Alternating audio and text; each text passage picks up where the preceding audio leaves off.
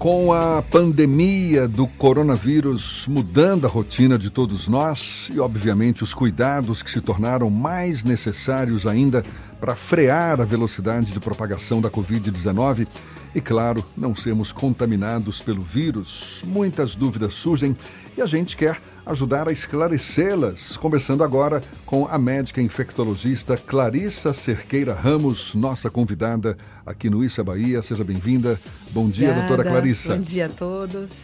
Eu queria com começar com uma pergunta bem básica, bem básica mesmo. O que, que é coronavírus? O coronavírus, ele é um, desses, é um vírus que já existe há algum tempo, essa classe de vírus, né? E desde o dia 31 de dezembro que foi identificado essa nova cepa desse vírus, que é um vírus novo, que ninguém tem imunidade a ele. Então, ele tem um alto risco de suscetibilidade de transmissão para a população. Ainda não tinha sido catalogado pela Isso, academia. esse tipo, exatamente. E qual a diferença entre esse novo coronavírus para os outros vírus em geral? O que está se percebendo com essa questão da pandemia né, que está surgindo é a capacidade desse vírus de transmissibilidade. Que ele consegue se disseminar para bastante gente e está sendo aventada cada vez. Assim, as notícias novas estão chegando toda hora, todo dia, ainda mais com essa pandemia surgindo. E já está sendo aventada a possibilidade de pessoas assintomáticas transmitirem o vírus. Então, é muito importante as medidas da gente ficar realmente em casa é, e evitar aglomerados, porque há a possibilidade e de, de, ocorrer uma transmissão de pessoas assintomáticas estarem passando o vírus. Ou seja, sem sintomas nenhum, passando o vírus para frente e com uma velocidade maior do que os demais vírus? Exatamente. A gente já teve antes, né, no início é, dos anos 2000, em 2012, tiveram outros surtos de coronavírus, que é, é o SARS e o MERS, foram outros coronavírus também que, que ocorreram o caso de transmissão de doença grave. E só que eles ficaram mais é, restritos às localizações onde eles surgiram. O MERS foi no Oriente Médio e o SARS também foi lá na China que surgiu, mas ficaram mais restritos. Esse é um vírus mais pandêmico, tem uma capacidade de, de disseminar como já está acontecendo. Que é o que ocorre já nesse momento. Como é que é feito o diagnóstico da Covid-19, que é a doença provocada por esse Isso. vírus? Né? O diagnóstico ele é feito com suave. O que, que é isso? É tipo um cotonete que a gente coloca no nariz né? Prega a secreção do nariz e suave. na garganta. Um suave é um cotonetezinho. Sim. Aí a gente vai, coloca ele dentro do nariz para absorver secreção do nariz e coloca outro na garganta para absorver secreção da garganta. E com esse material, a gente vai fazer a pesquisa do material genético do vírus. E o que fazer se alguém tiver sentindo, tiver com algum sintoma parecido com esses sintomas desse novo coronavírus? Pronto. Essa questão é a seguinte: nesses pacientes que estão, a gente chama isso de sintomático respiratório. Os pacientes que eles têm qualquer sintoma respiratório, eles devem ficar sintomas leves, tô tossindo, tô espirrando, com o nariz entupido. Nesses casos, fique em casa. Porque esse vírus, ele é mais grave em pessoas de idade. E essas pessoas, assim, ocorrendo realmente uma transmissão comunitária, ainda que não tem na Bahia, pelo menos até ontem, é, que a CESAB tinha divulgado uma nota que não tinha uma transmissão comunitária do vírus. Quando não se sabe a origem da transmissão. Isso, é isso? exato. Quando a gente não sabe a origem da transmissão. Então, nesses casos, a gente está tentando é, exatamente evitar com que essa transmissão ocorra. Daí vem essa recomendação da gente ficar mais tempo em casa, evitar aglomerados. E essa é a principal recomendação, porque quem tem sintomas leves deve ficar em casa para evitar a transmissão. Agora, aqueles pacientes que já referem, olha, estou com falta de ar, estou começando a ter falta de ar, que já é um sintoma já mais de alarme para uma gravidade de doença, aí tem que procurar o pronto-socorro. Porque se todo mundo com qualquer sintoma respiratório for ao hospital, não vai ter lugar para receber principalmente os mais graves. Então a gente tem que ter muita prudência nessa hora. Como é que funciona a or... existe uma ordem de aparecimento dos sintomas da COVID-19 ou eles aparecem meio que aleatoriamente? Eles a febre geralmente é o primeiro sintoma que aparece com é, alguns sintomas de via aérea superior, que é o que a, a gente febre chama. sempre marca a presença de uma infecção, né? Isso, exato. Antes até achava que era uma febre mais alta, mas com a epidemia, né, novos casos surgindo em outros países, a gente está, ao mesmo tempo, estudando o vírus e está vendo que, por exemplo, crianças já podem não ter febre ou ter uma febre bem baixa. Então, antes, se você olhar os primeiros documentos que lançaram, falavam febre alta. Agora já está se aceitando um quadro de uma febre mais baixa, 37,8, que é um quadrozinho de febre, principalmente nas crianças. Depois, tem uma evolução nos casos, o vírus ele chega, né, pela via aérea superior, pela mucosa da nariz, do nariz, da boca e nos olhos, aí ele vai colonizando e ele desce até o pulmão. Daí vem o quadro de falta de ar, de sintoma respiratório e baixo. pode evoluir para uma pneumonia. Para uma pneumonia, exatamente. Tem até alguns casos sem sintomas, a, a, a, pessoa não tem nenhum sintoma, mas no exame de imagem, que é a tomografia, a gente já até evidencia alguma alteração, mas esse paciente não tem sintoma. Isso também está tudo sendo estudado, assim, é, é uma coisa muito dinâmica um nessa fase. Um caso como esse é considerado um caso grave? Não, porque a gente se baseia nos sintomas. Então, se o paciente ele não teve nada, não precisa procurar atendimento. Só se realmente evoluir para um quadro de falta de ar, aí nesse caso, em, em um a cinco dias, pode ocorrer a, a evolução para um quadro mais grave. Então, assim, aparecendo sintoma, de falta de ar, a recomendação é realmente de procurar unidade de saúde. Tem pergunta aqui do YouTube, Jefferson. O Josué Silva pergunta a infectologista se os profissionais que trabalham em hospitais podem levar o vírus para casa através da roupa. Hum, então, já foi visto, a gente se baseia nesse dado até de persistência do vírus em superfícies, é baseado em estudos dos outros coronavírus. Mas esse agora, acredita-se que ele fica em torno de seis dias viável nas superfícies e outros coronavírus em torno de seis a nove dias. Qualquer superfície? Qualquer superfície. Então pode levar para casa. Isso, então pode. A, a, recomendação, daí vem a recomendação nos serviços de saúde que quando for atender um paciente com suspeita do caso, tem que se paramentar tem que usar capa, né? Que a gente bota a capa que cobre o corpo e cobre a roupa que, que o profissional de saúde está usando. Usar as luvas, fazer a higienização das mãos, a máscara e o uso de óculos, porque as gotículas podem cair na mucosa do olho e também é uma forma de transmissão da doença. Eu, Tem... já li, eu já li que superfícies metálicas, que em superfícies metálicas esse vírus sobreviveria mais tempo. Tem fundamento isso? Por exemplo, corrimão, é... Corrimão, por exemplo. Um exemplo. Olha, eu, vou, eu ouvi também a respeito disso, mas evidência científica ainda não, ainda não tem. Eu acho que a gente está numa época realmente de epidemia de informação e a gente tem que ter muito cuidado em analisar as evidências científicas a respeito de tudo que está acontecendo. Tem uma visão bem crítica, isso, isso é para toda, toda a população e até para os profissionais de saúde também, para a gente evitar um pânico na população. Claro. Tem pergunta de ouvinte aqui pelo WhatsApp. O Everton pergunta: Sou motorista de aplicativo, qual a melhor forma de me proteger? Pois eu levo várias pessoas e é impossível saber quem está ou não infectado. Pronto. Eu tinha até é, feito uma recomendação até para os motoristas que o ideal seria quando chegasse um passageiro, até perguntar se ele tem algum sintoma respiratório, se fosse o caso, ter um álcool gel dentro do carro, os vidros abertos para ter uma circulação de ar melhor. E caso a pessoa que esteja entrando no, no carro, né, tenha pedido o aplicativo, já usar, é, oferecer uma máscara e orientar a etiqueta da tosse, né? Quando for tossir, tossir, não tossir nas mãos, porque é uma forma de você disseminar mais a doença. Eu Tem vou, mais eu vou, Deixa eu só estender um pouco mais a pergunta do Everton, não foi? É. É, é, quem usa, quem quem está viajando aí de ônibus, metrô, trem, que cuidado pode ter depois? É, tem que ficar de olho nos sintomas. O que está tendo de recomendação, até da Sociedade Brasileira de Infectologia atualmente, é a nível de quem vem de outro país com transmissão comunitária, que esse paciente, né, né paciente porque assim está assintomático ainda, né, que ele fique recluso, fique em casa, realmente evitando aglomerações por pelo menos sete dias. Então, se você está indo de um lugar para outro, a gente estendendo até um pouco essa recomendação para cidades que têm a transmissão comunitária, aí eu iria também fazer essa, essa, sugestão de ficar em casa, evitando contato com aglomeração, principalmente das pessoas que vêm de cidades como Rio e São Paulo. Mas tá eu estou falando caso. do pessoal que, que usa o transporte público daqui ah, de Salvador, por exemplo, tá toda hora pegando ônibus, sai do ônibus, vai para o metrô e tal. A recomendação, isso, é higienização das mãos.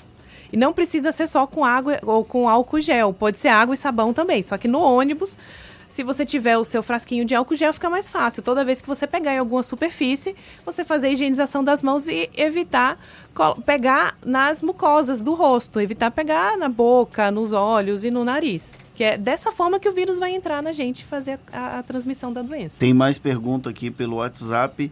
É, tem, tem circulado muitos boatos sobre a não existência de testes para todas as suspeitas. E aí, como é que fica isso? Não agrava a transmissibilidade, já que não se pode testar todo mundo? Isso realmente pode acontecer, já está até acontecendo. Eu recebo muitas, muitas perguntas né, no, no WhatsApp, as pessoas falando comigo. E acho que já está tendo em falta não só os testes, mas materiais, a gente chama de EPIs, que são os materiais que a gente usa para se proteger do vírus. Então, por isso que vem a recomendação de pacientes com quadros leves. Não há necessidade de procurar o serviço de saúde, porque se você não tem sintoma leve, vai passar como se fosse um resfriado. Então, vamos deixar os materiais como é, os testes diagnósticos, as máscaras, os álcool gel, tudo para realmente os casos mais graves, porque não pode chegar uma hora, se todo mundo for fazer, que não vai ter teste suficiente para todo mundo, inclusive para os hospitais. A gente está gente... falando aqui com a médica infectologista Clarissa Cerqueira Ramos. Só um instantinho, Fernando. Muita gente que acaba tendo que fazer isolamento domiciliar, que é o caso do diagnóstico já confirmado. O que, que isso significa exatamente? é você evitar, para quem tem caso confirmado, é isso, né? isso, né? Tem que ficar em casa e ficar, primeiro, observar os sintomas e evitar contatos com pessoas de fora. Evitar sair de casa, porque tudo isso pode facilitar a transmissão. Então, é ficar realmente sete dias em casa e evitar. Sete dias ou 14 dias? Não, 14 dias são, é a quarentena, não é isso? É, nível de quarentena. Mas, mas é, acaba sendo a mesma o que coisa? O que a gente está fazendo para casos é, como é que a gente tira até do isolamento, né? Tem, tem gente que faz essa pergunta, como é que eu sei que eu não transmito mais? É uma resposta que até os órgãos internacionais ainda não têm, mas a nível de recomendação, o que, que a gente faz?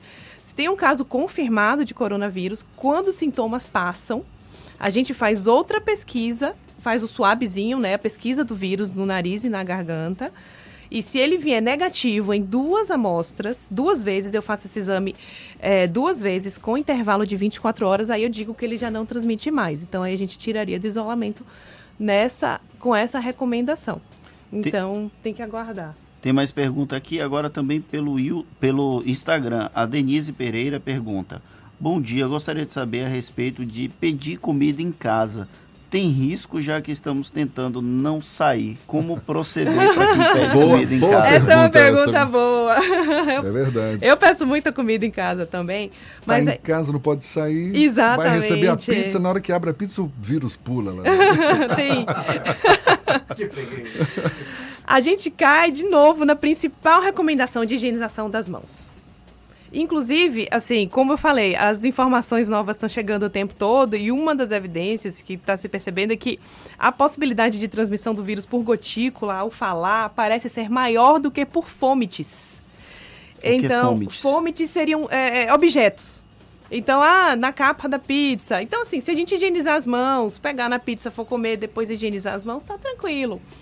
Então, o importante também é, é o o que mais vai ajudar na transmissão da doença são as pessoas sintomáticas fazerem higiene da tosse. Tem mais pergunta aqui. Tem um tempo mínimo para higienizar as mãos com álcool em gel? Tem, e inclusive tem uma técnica adequada que todo mundo, a gente que trabalha com controle de infecção hospitalar, a gente sempre bate nessa tecla. É, existe, porque o, o objetivo da higienização das mãos é você cobrir todas as superfícies das mãos. Então tem que lembrar de higienizar a palma da mão, o dorso da mão, as pontas dos dedos e o polegar. Então a gente tem que fazer e lembrar. E para a gente fazer todo esse ciclo, o, a higienização das mãos com álcool, ele dura em média de 20 a 30 segundos para ser bem eficaz. E com água e sabão, todo o procedimento em geral é de 40 segundos a 60 segundos acaba que demora um pouco mais, porque ah, isso contando o tempo de abrir a torneira, fechar a torneira e fazer todo o procedimento higienizando todas as superfícies. A Maria pergunta: máscaras caseiras fazem o mesmo efeito das compradas em farmácia? Não. E que máscaras caseiras são essas? Ela não especificou. Acho que é porque tem volta e meia tem uma, né? circulado né? informação é com guardanapo, com outras coisas. O guardanapo vai derreter na boca. Inclusive, a, recomendação da máscara é que assim que ela estiver úmida, ela seja trocada. Sim. Então não precisa esperar um, um, um, período de tempo. E quando for descartar a máscara, não pegar na máscara, ou se pegar, higienizar as mãos depois, porque ela fica lá cheia. De, de umidade com possibilidade de vírus para também transmissão. Então, uma pergunta que me foi encomendada por um amigo que é feirante. Ele diz que, é, isso levando em conta que o surgimento do vírus lá na China é, foi associado a mercados abertos, né, com comércio de animais. Existiria alguma restrição para as feiras livres, por exemplo, aqui na, em Salvador? Não, a nível de restrição não tem. E a gente. O importante, principalmente nesse caso também, é o contato com as pessoas e evitar também, é, principalmente nas pessoas que estão circulando, quem tiver com sintomas usar máscara e higienizar as mãos, mas a nível de alguma recomendação específica para esse tipo de população ainda não tem. A gente cai de novo na importância da higiene das mãos e uso de máscara pelos sintomáticos respiratórios. A gente já até vendo é, relatos, né? Eu estou ouvindo relatos de que está acabando esses materiais né? Então, realmente, quem precisa pode ficar sem. Em hospital, muitas vezes, o fornecedor pode falar, ó, oh, tá acabando, vamos ter cuidado, só tem máscara para mais X período. Então, se a gente tem que usar isso tudo com cautela. Se você não tem sintoma respiratório, não precisa usar máscara. Trazendo um pouco para a sardinha dos jornalistas, a gente vai continuar trabalhando porque a notícia precisa acontecer e a gente vai participar de entrevistas coletivas, de atividades para cobrir o que está acontecendo na cidade. Tem Álcool alguma gel. recomendação específica para os jornalistas, além de higienização das mãos, usar uma máscara, alguma coisa assim? Fechar a boca. É, o que, que a gente deve fazer? Trabalhar se... pela internet. Hoje tem duas coletivas, inaugurações do, da Prefeitura de Salvador e do Governo do Estado aqui, em Salva... aqui na capital baiana. O que, que a gente deve fazer? Deve usar máscara para ir para esse tipo Olha, de evento? Olha, vocês estão na linha de frente igual a mim também. É, é e aos outros profissionais de saúde, é que a gente está na linha de frente nesses casos. E, assim, pelo que eu já estou percebendo aqui no estúdio, já tem um espaçamento bom entre as. Fernando, mantém a distância. Lá. Já está todo mundo com a distância aceitável, porque é o que uma partícula de gotícula consegue transmitir, né? De cerca de um metro, que a gente está recomendando. E, mas além disso, não tem nenhuma outra recomendação extra. É, realmente é a higienização das mãos e o uso de máscara para o sintomático respiratório, para quem tiver sintomas. Doutora Clarissa Cerqueira Ramos, médica infectologista, muito obrigado. Poxa, muito legal, bom, espero muito ter ajudado. Claro, e, e certamente são muitas outras dúvidas, mas a gente espera ter ajudado também. E ficamos aqui na torcida, né, para que as pessoas se conscientizem mesmo sobre esses cuidados todos necessários e para que juntos a gente consiga frear a, a, velocidade da propagação desse vírus, porque é uma coisa meio que inevitável, né? Vai surgir um número maior de casos mais cedo ou mais tarde, né? Isso. É, o importante é porque é, nesses casos de, de rápida transmissão, o, a gente tem que ter leito disponível também para assistir todos aqueles que precisam. Então, se a gente conseguir barrar o pico agora, tendo todas essas medidas de prevenção, a gente vai conseguir ter mais leitos e hospitais mais disponíveis para receber realmente aqueles que precisam. Então, isso também é importante. Doutora Clarissa, mais uma vez, muito obrigado pelos seus esclarecimentos e um bom dia. Bom dia, obrigada a todos. A gente lembra, não acompanhou esse bate-papo todo? Então, é só depois acessar no nosso canal no YouTube. Pode acompanhar todo esse bate-papo e também no Spotify, no iTunes e no Deezer. Agora, 8h48 na tarde FM.